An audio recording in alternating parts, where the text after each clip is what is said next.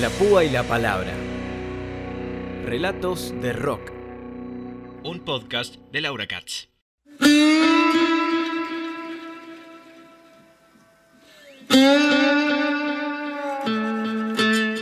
Mucho se ha hablado del mito, no tan mito, del sexo, las drogas, el rock and roll, los 80, el SIDA y la cocaína.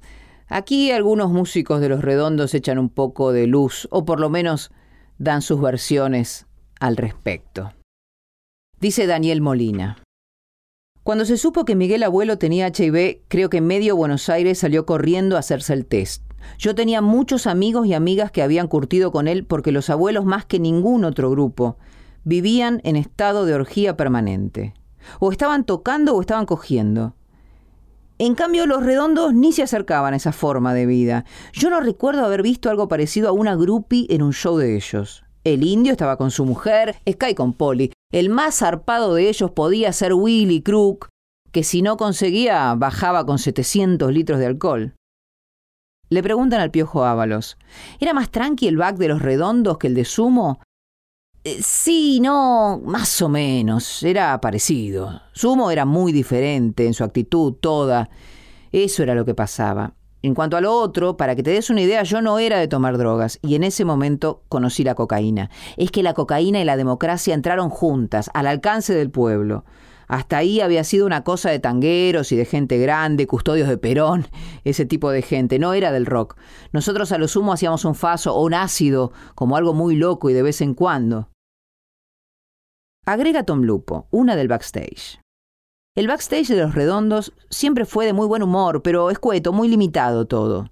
De un tono espartano comparado con los camarines de Charlie o Soda, que eran muy diferentes, más expansivos y desorganizados. No veías el ambiente clásico del rock y de desborde, de la joda y las chicas y todo lo demás que ya sabemos.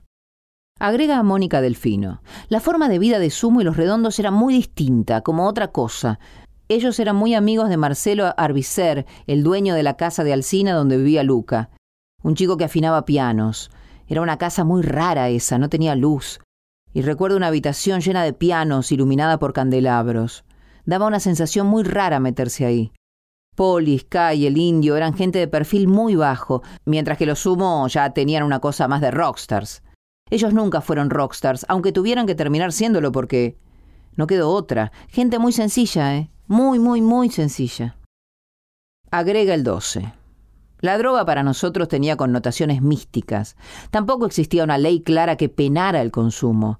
Creíamos que a través de la droga y sobre todo del LSD podíamos llegar a un nuevo conocimiento. Y ciertamente yo vivencié imágenes y situaciones muy locas, muy psicodélicas.